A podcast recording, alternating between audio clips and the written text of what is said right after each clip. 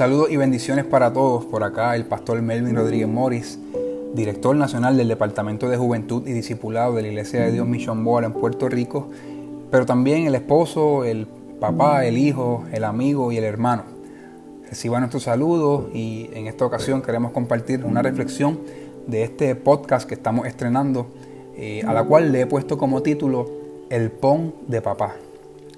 Todo lo que ha estado viviendo el mundo durante los pasados tres meses ha provocado un proceso de reflexión.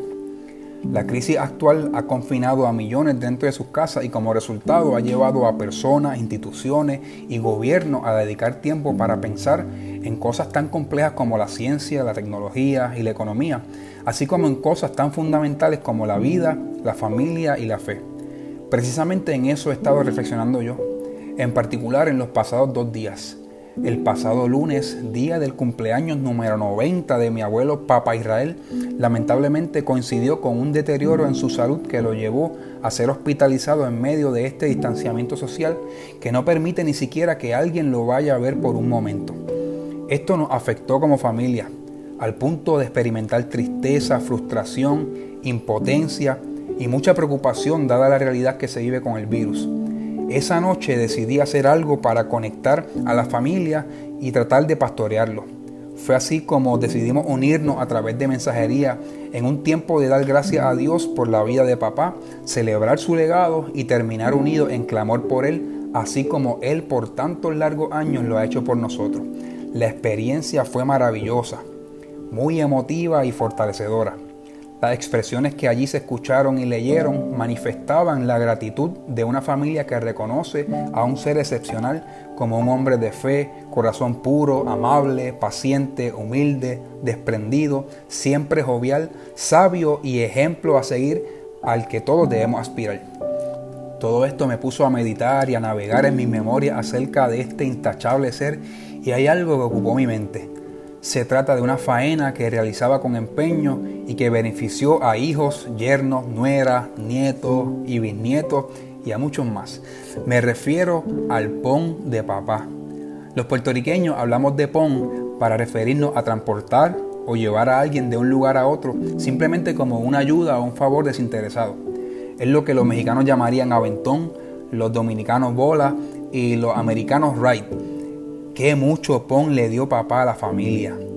A la gran mayoría nos llevó y buscó a escuelas, universidades, trabajos, etcétera, etcétera, etcétera.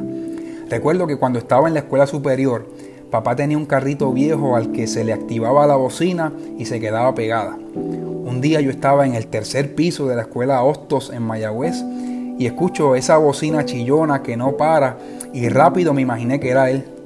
Bajo la escalera, salgo por el portón principal y allí me encuentro a mi querido abuelo en el tráfico de la tarde, entrándole a golpe al guía para silenciar su pequeño taxi gratuito. Qué mucho me reí al ver esa escena. Sin embargo, hoy reflexiono en todos los malos ratos e imprevistos que le habrá tocado vivir por darnos ese pon que necesitábamos. Sin embargo, es bueno recordar que a pesar de tapones, calores, lluvia, largas esperas, cansancio, desperfectos mecánicos y otros, siempre sabía mantener su integridad como cristiano, manejar sus emociones y hasta decir sus refranes chistosos. Ese es Papa Israel, el patriarca, el héroe y nuestro modelo a seguir. Meditando en esto me doy cuenta de que llevarnos de un lugar a otro no es el único pon que nos ha dado Ciertamente hoy reconozco que a través de los años nos ha cargado como familia con su fe, oraciones y modelaje de vida. Hoy fácilmente papá pudiera terminar su carrera terrenal de 90 años habiendo hecho con honores todo lo que tenía que hacer y aún más.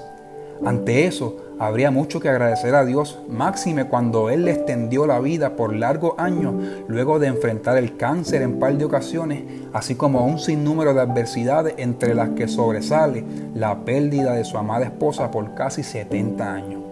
Así que mientras nuestro Padre Celestial nos lo presta un tiempito más según ya lo tiene determinado, ahora nos toca a nosotros darle el pon que necesita. Que más que, más que volver, moverlo de un lugar a otro, es estar disponible para Él, atenderlo con la mejor actitud y en fin brindarle todo el amor que podamos. Más importante aún, pienso que los tiempos nos desafían a decidir qué vamos a hacer con esa clase de legado que nos está dejando.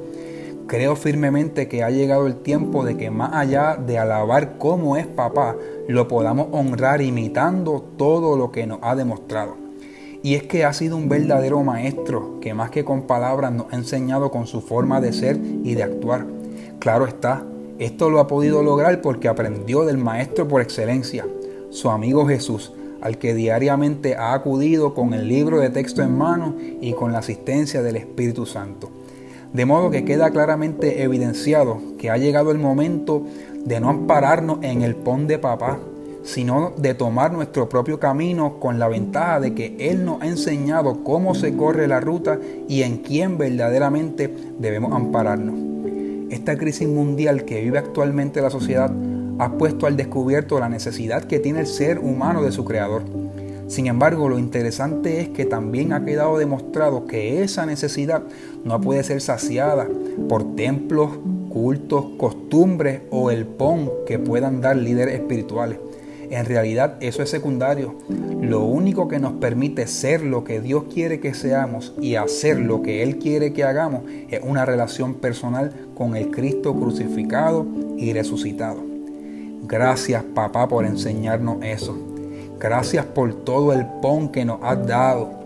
He decidido, yo he decidido seguir tus pasos. No voy a esperar tu pon como algo que me debes, sino que me declaro en deuda contigo e intentaré pagar siguiendo tu legado. Quiero honrarte junto con mi familia, imitando tu fe, tus oraciones y modelaje de vida. El día que ya no estés, no me quedaré a la espera en la parada a mitad del camino. Lucharé con los tapones, calores, lluvia, larga espera cansancio y desperfectos mecánicos de esta vida para llegar al destino que el Señor nos tiene reservado. ¿Quién sabe si Dios me permita no solo recorrer la ruta, sino darle pon a otro como tú a nosotros nos lo has dado?